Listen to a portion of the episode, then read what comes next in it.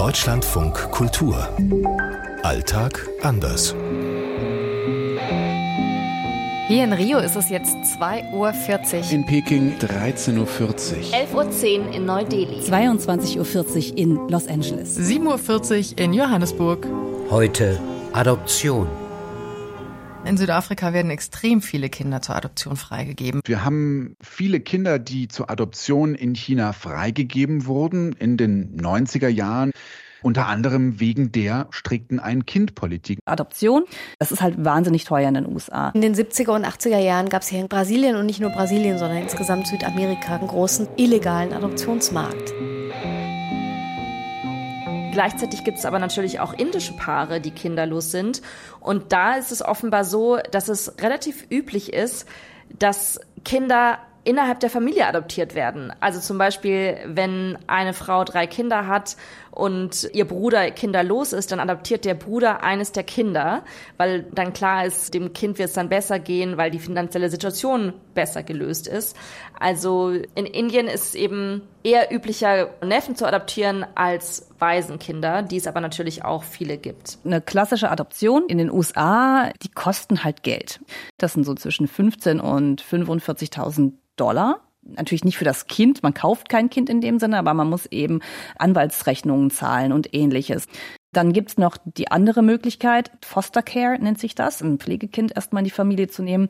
Und die kann man in der Regel dann kostenlos irgendwann adoptieren, wenn die Familie oder die Mutter oder Vater sich nicht entscheiden, die Kinder dann wieder zurückzuholen. Früher war es nicht so üblich, Kinder zu adoptieren in China. Das haben wirklich wenige Leute gemacht, weil man eben immer versucht hat, ein eigenes Kind zu haben.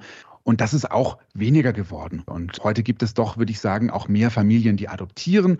Das ist mit Sicherheit im Schnitt immer noch weniger, als es das in den USA oder in Europa ist. Aber es gibt eben Menschen, die sagen, es gibt schon so viele Menschen auf der Welt und es gibt vielleicht auch traurige Kinder, die keine Familie haben, ich möchte so ein Kind in meine Familie aufnehmen. Mittlerweile ist natürlich Brasilien auch dem Hager Adoptionsübereinkommen beigetreten und das ist hier mit einer riesengroßen Bürokratie genauso verflochten. Es wird sehr, sehr viel geprüft, aber eben natürlich auch aufgrund der absolut schlechten Erfahrungen und vielen ja illegalen Straftaten, die da auch begangen worden sind. Wir haben heute noch Fälle, heißt es, wo eben das mit indigenen Kindern nach wie vor passiert, also juristische Schritte ausgelassen werden. Ich habe neulich in Johannesburg eine Spende zu so einem Kinderwaisenhaus gebracht. Und kaum war ich da, hat mich so eine Schwester da mitgenommen und hat gesagt, schau mal, wir haben hier gerade ein neues Baby bekommen, ein kleines Mädchen, und hat mir dieses Baby gezeigt und direkt in den Arm gedrückt. Und die hat mich direkt gefragt, hast du nicht Lust, das Kind zu adoptieren? Das ist schon wirklich ein großes Problem in Südafrika, dass es so viele Kinder gibt, die keine ordentlichen Familien haben und die dann eigentlich nur froh sein können, wenn sie auch adoptiert werden. Aus Johannesburg, Jana Gent. Anne Herberg aus Rio. Aus Peking, Benjamin Eisel. Charlotte Horn aus Neu-Delhi. Aus Los Angeles, Katharina Wilhelm. Was ich aber spannend finde, ist, dass es in den USA viel einfacher ist, Kinder zu adoptieren. Also das heißt, die Debatte, ich habe ein schwules Paar oder ein lesbisches Paar und die wollen ein Kind adoptieren. Das ist hier unproblematisch. In den USA gibt's halt so wahnsinnig viele medizinische Möglichkeiten, dass wenn man sich das leisten kann, dass viele dann doch jetzt sagen, oh, dann nehme ich mir so eine Leihmutter und dann doch mein Kind, zu welchen Teilen auch immer, austragen lasse.